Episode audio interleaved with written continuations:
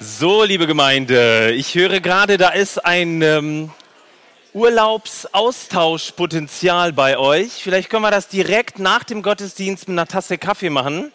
Richtig schön, dass ihr tatsächlich so richtig Feuer und Flamme seid, in Urlaub zu fahren. Mir geht es übrigens genauso. Wir fiebern richtig jetzt diese Woche Italien. Wir werden das nicht zu Fuß machen, sondern mit dem Auto. Aber es ist mit einer Familie herausfordernd. Schön, dass du da bist. Wir machen heute weiter Teil 2 dieser Mini-Predigtreihe Was macht uns stark? Du siehst es hinten, was macht uns stark? Das ist eine wichtige Frage, denn wir leben tatsächlich in herausfordernden Zeiten. Also du kannst ja deine Nachrichten-App mal öffnen oder aber die Nachrichtensendung oder irgendein Medium deiner Wahl herausfordernd. Warum? Deswegen, wir leben in einer Mul Zeit von Multikrisen.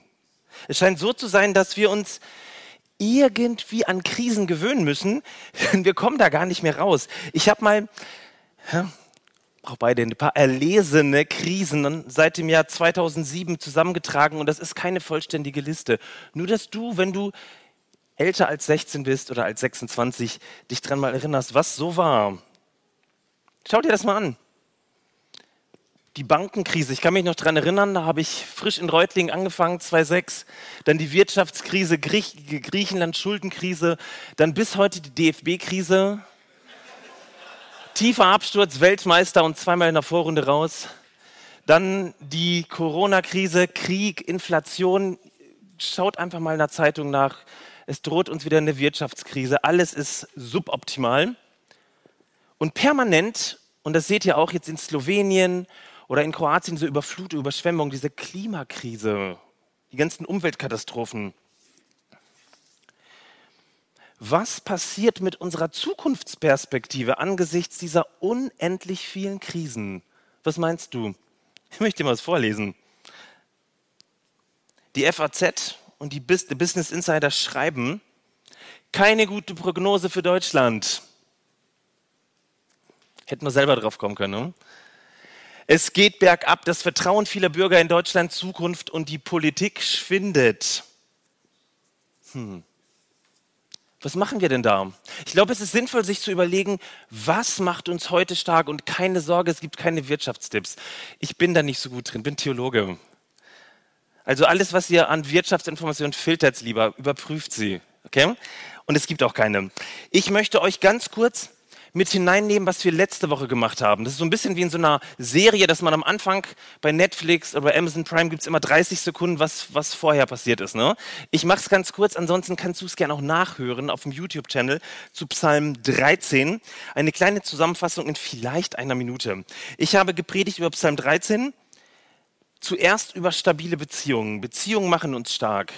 Also, Beziehungen machen uns stark das, was ihr hier morgen hier lebt, was hoffentlich ab heute Nachmittag weitergeht, in Beziehungen bleiben macht uns stark. Aber was passiert, wenn die wichtigste Beziehung für uns Christen, wichtigste Beziehung nicht mehr trägt? Was passiert, wenn Gott schweigt? Psalm 13 ist genau so ein Beispiel.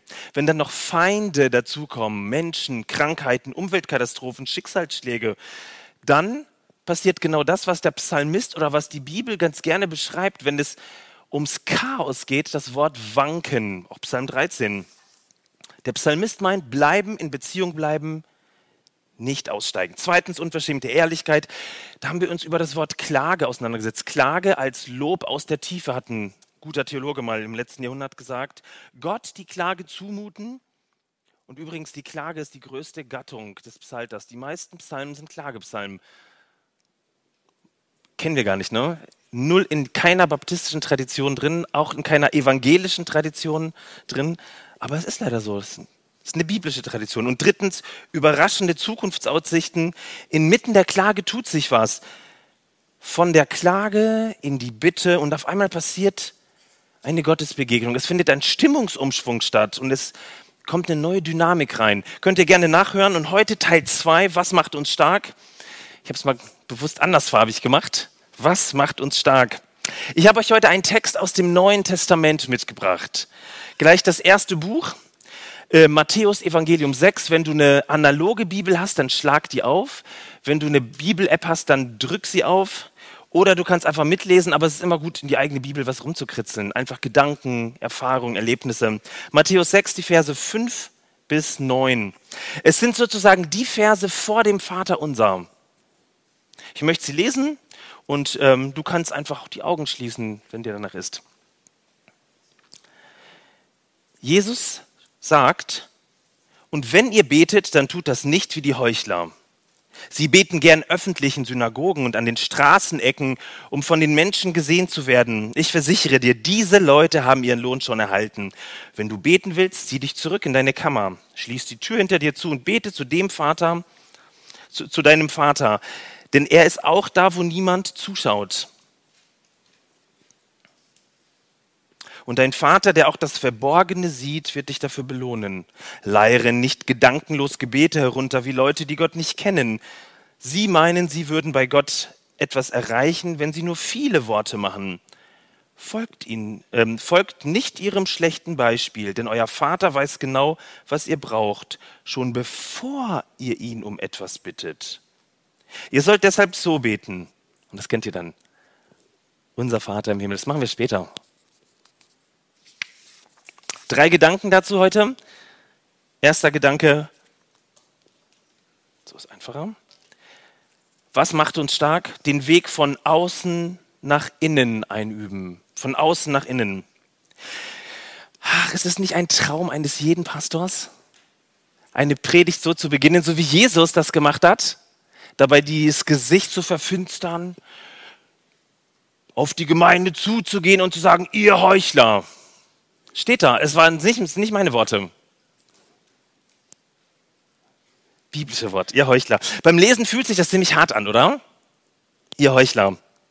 Ähm, so ein bisschen in der, der Liga wie Schlangenbrut, hat Jesus auch gesagt. Es lohnt sich genau über die Worte nachzudenken. Jetzt übrigens, wer benutzt das Wort Heuchler überhaupt im aktiven Wortschatz? Mein Sohn, ja. Nicht. Jesus richtet diese Worte, die ja wirklich alt klingen und so hart, ne? An wen richtet er sie? An die Glaubens- und Gebetselite Israels der damaligen Zeit. Er spricht sie zu den Vorbildern, zu den religiösen Vorbildern des Volkes, die alle außen, von außen einen guten Eindruck darstellen, vermitteln wollen. Alle, die sagen, schaut auf mich, oder wenn Sie was hören, ja, kenne ich, weiß ja, schon tausendmal gehört. Ihr Heuchler.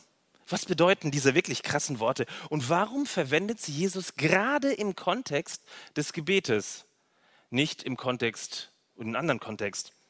Heuchelei. Wisst ihr, was Heuchelei ist? Heuchelei bedeutet oder bezeichnet ein negatives Verhalten, bei dem eine Person absichtlich nach außen hin ein Bild von sich vermittelt, das nicht dem realen Innenleben entspricht. Also wir würden heute sagen, es ist nicht authentisch, nicht kongruent. Also außen ist es anders als drinnen.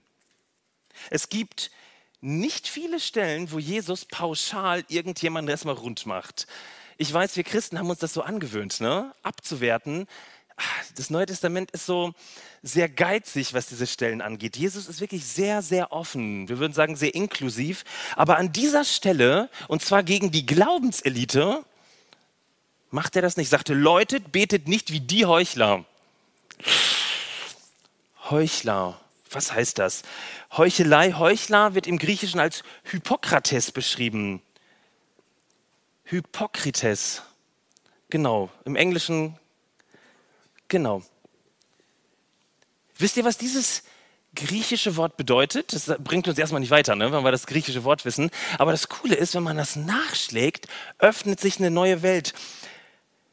Die Hippokrites sind Schauspieler. Schauspieler. Das ist das griechische Wort.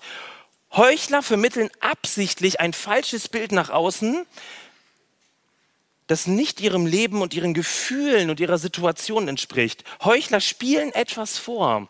Heuchler sind alles andere als authentisch.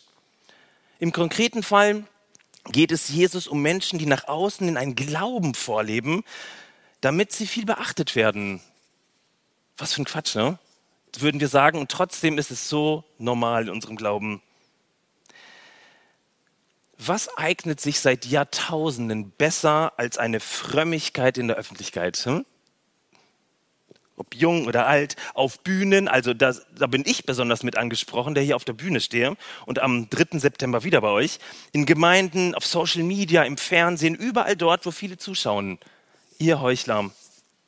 Alles, worauf es dem Heuchler, dem Schauspieler ankommt, ist sozusagen die Außenseite zu zeigen, das Gute, das vielleicht sogar Perfekte, damit es von den anderen wahrgenommen wird. Aber hat das eigentlich mit uns Normalus was zu tun? Ich meine, gibt es hier Berufsschauspieler? Kurz mal Hand hoch. Nee, also wir könnten jetzt sagen, äh, nicht. Aber ich glaube, dass Jesus unseren Bezugsrahmen, unser Denken, unser Mindset heute ansprechen möchte. Und ich habe eine Vermutung, dass das tatsächlich für jeden von uns gilt. Wäre das nicht einfach schön, wenn wir in unserem Leben so eine einfache Gleichung mal machen könnten. So, da wäre das Leben doch viel einfacher, ne? Zu sagen, das, was wir sehen, ist das, was tatsächlich auch stattfindet und was echt ist. Also wir machen Insta auf und die Leute sind schön, sind reich, fahren teure Autos und die sind natürlich auch glücklich und erfolgreich. Wir gucken in den Spiegel morgens und der Tag ist gut, weil wir grinsen. So in etwa. Wäre doch super, oder? Dann wäre das doch eigentlich die Gleichung. Selbstsicheres Auftreten gleich vertrauenswürdig. Erfolgreich gleich glaubwürdig. Schön, aber nur schön heißt liebenswürdig. Oh, jetzt das Problem. Normal? Vielleicht so ein bisschen bieder, so ein bisschen uncool. Normale Makel zu haben? Graue Haare? Etwas unsicher? Heißt es dann, wir sind fragwürdig?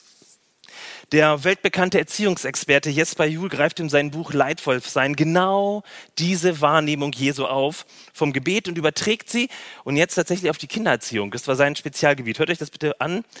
Es ist erschreckend für alle Eltern. Er sagt,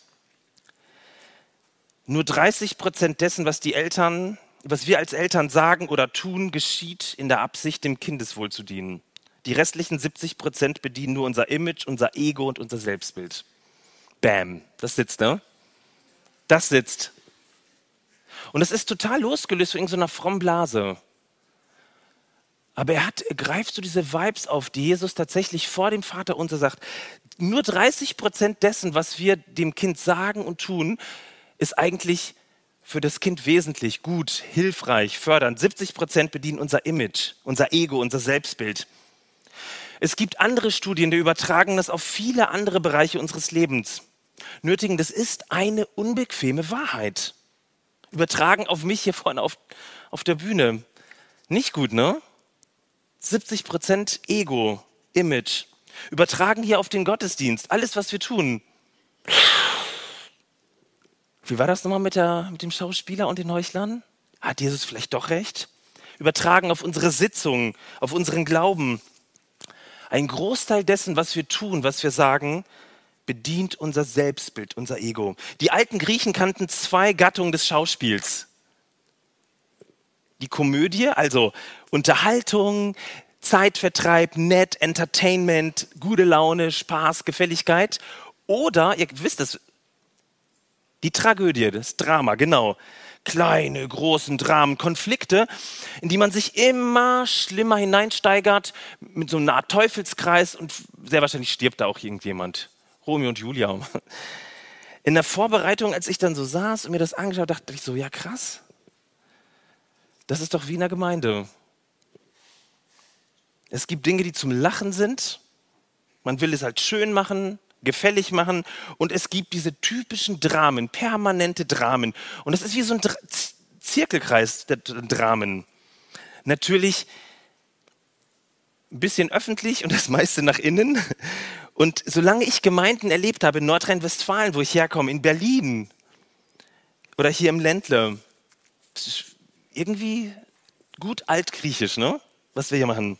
Der Psychiater Eric Byrne, der Begründer der Transaktionsanalyse, er meint, bis zum siebten Lebensjahr wird unser Lebensskript, also unser Lebensdrehbuch geschrieben und danach in all unseren Stadien bis zum Tod immer wieder aufgeführt. Wie so ein Bühnenregiestück, nachdem wir immer wieder unser Leben reinszenieren. Die Aufführung läuft relativ ähnlich ab, mit kleinen Variationen, aber im Wesentlichen gleich. Dramen unseres Lebens wiederholen sich, von der Kindheit bis zum Erwachsenenalter. Konflikte passieren immer wieder gerne und immer wieder mit ähnlichen Leuten. Und wir scheitern immer wieder gerne an ähnlichen Stellen. Verrückt, oder? Ist es nicht verrückt? Könnte es sein, dass das Leben als Schauspieler an der Außenseite uns doch gar nicht so stark macht, sondern eher verunsichert? Ich glaube, es raubt uns eher Energie. Unser Fokus, unsere Vision gehen flöten, der Zweck, unser Ziel. Es ist wie so ein Spiel, ein Schauspiel, irgendetwas, das wir eigentlich tun, aber wir sehnen uns nach ganz anderen Dingen. Eric Byrne nennt es das psychologische Spiel, also wir reinszenieren immer wieder Spielchen. Er sagt, solche Spielchen schaffen dummerweise irgendeine Nähe, aber keine echte Intimität. Genau nicht das, was Jesus mit Gebet meint, wo man ganz sein darf, so wie ich bin. Und was rät Jesus? Wir hatten so einen Angalopp. Was rät Jesus in diesem Predigtext? Was macht uns seiner Meinung nach stark, echt, nahbar, beziehungsfähig? Und hier kommt ein weiteres schönes griechisches Wörtchen ins Spiel, das ihr alle kennt. Krypto. So, jetzt kommen die Anlagetipps zur Kryptowährung. Nicht. Krypto ist griechisch wieder. Ihr kennt das von kryptisch, ne? Oder Kryptowährung genau. Heißt verborgen. Sechsmal kommt dieses Wort in diesem kleinen Absatz hier vor. Plus weiter 1 bis 18 etliche Male umschrieben. Krypto. Jesus meint, Gottes Realität ist Krypto, verborgen, nicht sichtbar, wie meine zauberhafte Hand die ich euch zeigen kann. Ganz da, ganz verborgen. An anderer Stelle heißt es wie ein Schatz im Acker verborgen, den man zufällig beiläufig während der Arbeit entdeckt. Und wir sind eingeladen, ihn zu suchen. Das bedeutet, der Zugang ist nicht an der Oberfläche. Wenn da Krypto steht, ist es nicht an der Oberfläche, nicht bei den Schauspielern, die eine Rolle spielen. Jesus lädt dich heute ein, über den Blick auf die inneren, auf die verborgene Ebene deines Lebens, deines Glaubens. Das, was du im Verborgenen findest, macht dich stark. Das, was du, im Ver was du bei dir im Verborgenen findest, macht dich stark. Suche dich darauf ein, lass dich drauf und lass dich stärken. Deswegen auch der zweite Punkt. Verborgen, ah, da haben wir es ja. Kurz angucken. Zweiter Punkt. Sich immer wieder stärken lassen. Was ist das? Schachtel, ja, nette große Schachtel. Umzugskarton, jawohl, da haben wir es doch. Also Umzugskarton, ich habe leider keinen größeren gefunden. Er eignet sich nur Medium für die Visualisierung, aber ich habe ihn einfach mal mitgenommen. Wir haben nicht so ein großes Auto für Familie und mannshohe Umzugskartons. Das ist eine Kammer. Das ist ein Tameion heißt es im Griechischen, eine kleine Kammer. Das äh, normale kleine Bauernhaus in Israel, das einfache Bauernhaus, bestand aus 15 Mann mit Dachausbau und Tiefgarage. Nein, aus einem Zimmer. Aus einem Zimmer, das ganz normale Haus. Alle haben in diesem einen Zimmer gelebt. Es roch ein bisschen auch nach Tieren, was ja auch gut war. Die ganze Familie hat in diesem einen Raum gelebt und natürlich auch draußen, Mittelmeerraum. Dafür bringt man viel Zeit draußen. Aber direkt an dieses Einfamilienhaus war ein Tameon, eine kleine Kammer angelegt. Total reduziert, ohne Fenster, nur mit einer Tür. Von der Seite, die könnt ihr jetzt nicht sehen, mit ganz wenig Platz. Dafür ist alles dunkel. Jesus sagt, geh in dein Tameon, steht da wörtlich. Also dein Kämmerlein schließt die Tür zu und bete zu dem Vater, der im Verborgenen ist. Was für eine verrückte Anweisung, oder? Wir machen das mal. Ich passe da nicht rein, leider, aber ich versuch's. Ansonsten helft ihr mir.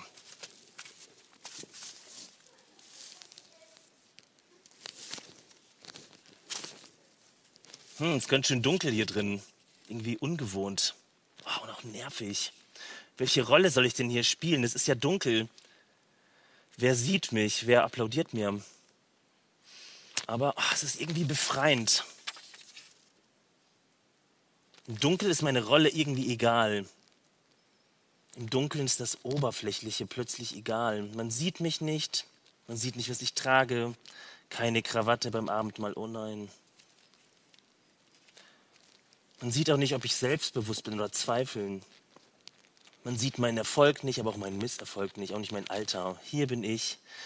Hier sind meine 30 verborgenen Prozent, aber auch meine 70 Poser-Prozent. Wie gut, dass sie hier im Verborgenen keine entscheidende Rolle spielen. Irgendwie tut das gut. Hier muss ich nicht so tun, als ob. Hier muss ich niemanden imponieren. In dieser Kammer ist Platz. Platz für meine Enttäuschungen, und ich spüre irgendwie jetzt, wenn ich zur Ruhe komme, so ein starkes Gefühl. Ist das Wut? Auch Angst ist da. Hm, vielleicht auch Trauer, Scham. Also alle echten Gefühle, die ich draußen niemals zeige, passt ja nicht zu meiner Rolle auf der Bühne. Hier in der Kammer, da bin, bin ich, da kann ich da sein. Aber irgendwie meldet sich da mein Antreiber. Du hast Termine, schnell raus. Wichtige Termine, du kennst deine Rolle, raus mit dir. Vielleicht will ich auch lieber im hellen Tageslicht bleiben und das Handwerk des Schauspielers weiterspielen. Das kann ich doch so gut. Die ehrliche Dunkelheit irritiert mich. Aber sehr viel interessanter ist, jetzt wo sich meine Augen daran gewöhnen, ist, was finde ich denn hier in der Kammer? Hm. Krass, diese kleine Kammer, das ist keine Grübelkammer, auch keine böse Bubenkammer, das ist in Wirklichkeit eine Speisekammer. Mmh. Mmh. Ein mich stärkender Ort. Eine Vorratskammer. Sowas habe ich noch nie gesehen. Mmh.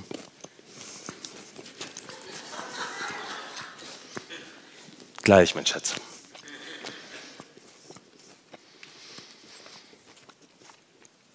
Wir reden in der frommen Sprache ganz häufig vom stillen Kämmerlein. Kennt ihr, ne? Geh in dein stilles Kämmerlein. Seitdem ich Kinder habe, musste ich immer dran denken, sage ich zu meinen Kindern ganz häufig, wenn sie was ausgeheckt haben. Also das stille Kämmerlein ist wie so eine böse Bubenkammer, oder? So gefühlt. Könnte sein, dass Jesus was ganz anderes damit meint, was vollkommen anderes. Jesus schickt uns nicht in den stillen Keller oder in die, den stillen Kerker, sondern in eine Speisekammer. Genau das Wort meint das griechische Wort Tameion, Speisekammer. Kein Ort der Angst, sondern der Ort der Nahrung und der Vorräte. Kein Ort der Scham, sondern der Stärkung.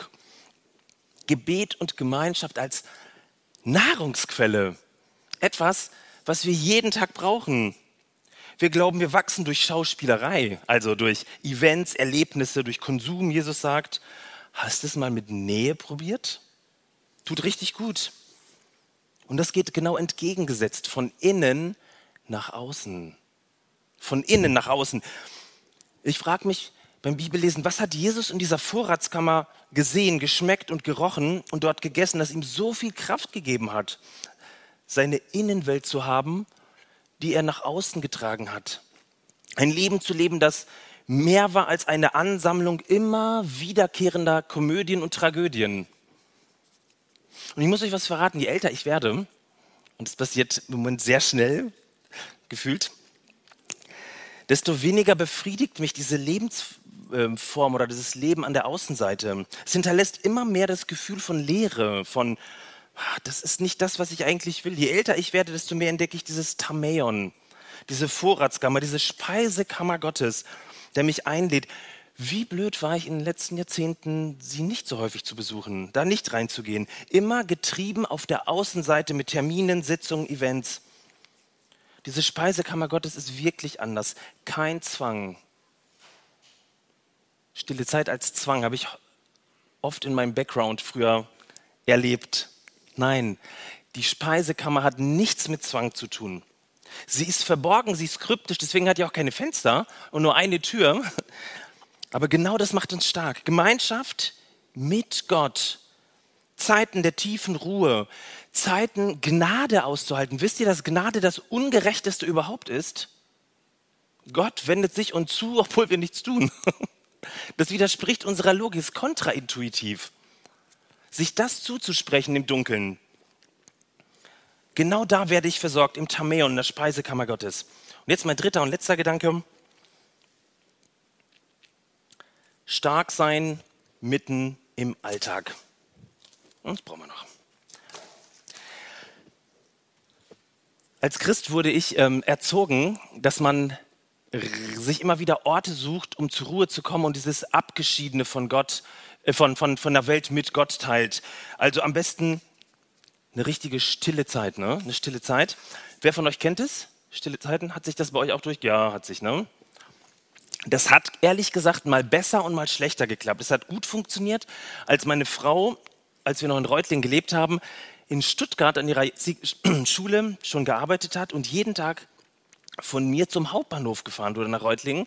Um 6.37 Uhr ging die Regionalexpress nach Stuttgart und ich dann so um 6.45 Uhr, 6.50 Uhr in Reutlingen am Schreibtisch saß und hatte dann wirklich Zeit, zur Ruhe zu kommen.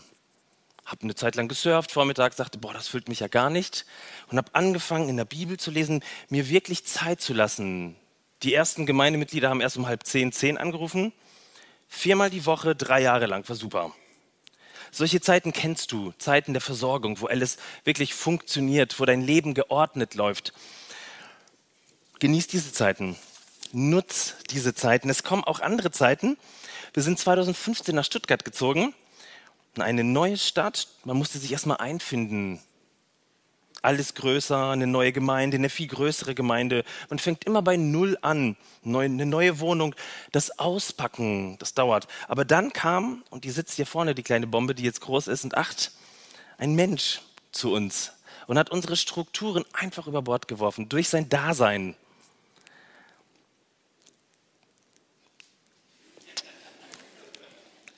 Und alles war nur noch ständig auf einen Wonneproppen fixiert. Ich habe in den ersten Monaten sowas wie eine stille Zeit kaum gehabt. Nicht in der Art, wie ich das vorher gemacht habe, über Stunden, jeden Tag. Ich bin groß geworden, wo man mir gesagt hat, Martin, mach jeden Tag stille Zeit. Und es ging da einfach nicht mehr. Und wisst ihr, was dann passiert? Das schlechte Gewissen setzt ein. Ich habe diese Zeit herbeigesehnt, jeden Tag so viel Zeit zu haben, so viele Ressourcen zu haben. Ich war ehrlich gesagt total überfordert. Früher dachte ich, als Leute mir das gesagt haben, diese Memmen, die sollen mal ihr stilles Kämmerlein zurück. Wenn ihr Job wieder ruhiger ist, haben die gesagt, dann nehme ich mir Zeit für Gott. Wenn ihre Ehe wieder besser funktioniert, nehme ich mir Zeit für Gott. Kennst du diese ganzen Dramen? Gepaart noch mit einem baptistisch schlechten Gewissen, du musst ins stille Kämmerlein. Gott erwartet das so. Hm. Ich glaube, dass wir ganz häufig ein Ideal vor Augen haben und mit dem Großwerden. Das total stille und ruhige Kämmerlein findest du in der Wüste Gobi. Oder einem spirituellen, einsamen Strandhaus, wenn du es dir leisten kannst. Ohne Zeitlimits. Das perfekte stille Kämmerlein gibt es für junge Eltern überhaupt nicht. Das geht nur ohne Partner und Kinder. Aber das geht natürlich nicht. Im Predigtext spricht Jesus noch nicht mal über das stille Kämmerlein. Also lasst uns dieses Wort bedeutet streichen. Das Wort Tameion heißt ja Vorratskammer. Und diese Vorratskammer ist nicht auf dem Berg gebaut, wo man hinpilgert, schon der Weg einen ruhig macht, man dort bleibt, sondern direkt am Haus, direkt dort, wo du wohnst. Diese Kammer befindet sich bei dir, in deinem Leben, genau dort, wo sich dein Leben abspielt. Lebensnah und praktisch, so ist unser Gott. Da ist die Lebenskammer. Diese Kammer, dieses Tamion gehört in deinen Alltag. Es ist da, gleich neben Kindergeschrei, gleich neben dem Streit mit dem Partner, gleich neben diesen Dramen, die sich immer wieder abspielen, wo der Stress der Arbeit sogar immer wieder nach Hause kommt. Genau da ist Gott verborgen. Genau hier will er gefunden werden. Genau hier will er dich nähren. Genau hier will er dich stark machen. Ich habe ein paar Fragen an dich. Du kannst jetzt einfach mal in dich gehen, die vielleicht abfotografieren und die mitnehmen. In die Sommerpause. Wo tankst du im Alltag auf? Wo bekommst du lecker Nahrung? Das ist nicht auf das Restaurant bei euch in Nürtingen ums Eck bezogen. Deine spirituelle Nahrung. Was tut dir eigentlich gut? Weißt du das überhaupt? Ich gehe mal zur Seite. Was tut dir eigentlich gut? Wie kannst du ein regelmäßiges Fütterritual in deinen Alltag einbauen und dein Tamäon wieder entdecken? Wie müsste es aussehen? Wie wird bei dir aus dem stillen Kämmerlein, also inklusive schlechtes Gewissen, eine Vorratskammer mit Vorfreude auf die nächste Mahlzeit? Ich möchte ganz zum Schluss mit euch ein Übungsgebet machen. Ein Übungsgebet einer Amerikanerin, die in einem Institut arbeitet für ein Center für Action und Contemplation, also für Action und Contemplation, Aktion und Kontemplation. Und wenn man die Leute fragt, was ist das Wichtigste an dem Namen, sagen sie das Und-Zeichen.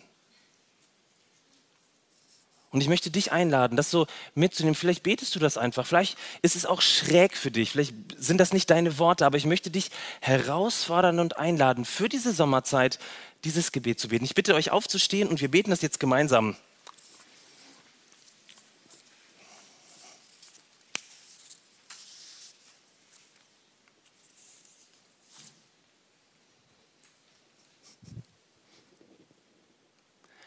Willkommen willkommen, willkommen. Ich heiße alles willkommen, was mir heute begegnet, weil ich weiß, dass es meiner Heilung dient. Ich heiße alle Gedanken, Gefühle, Emotionen, Personen, Situationen und Bedingungen willkommen. Ich lasse meinen Drang nach Macht und Kontrolle los. Ich lasse meinen Drang nach Beifall, Wertschätzung, Bestätigung und Vergnügen los. Ich lasse meinen Drang nach Überleben und Sicherheit los. Ich lasse meinen Drang los, irgendeine Situation Bedingung, Person oder mich selbst zu ändern. Gott, ich öffne mich für dein Liebe und Präsenz und für dein Handeln in mir. Amen.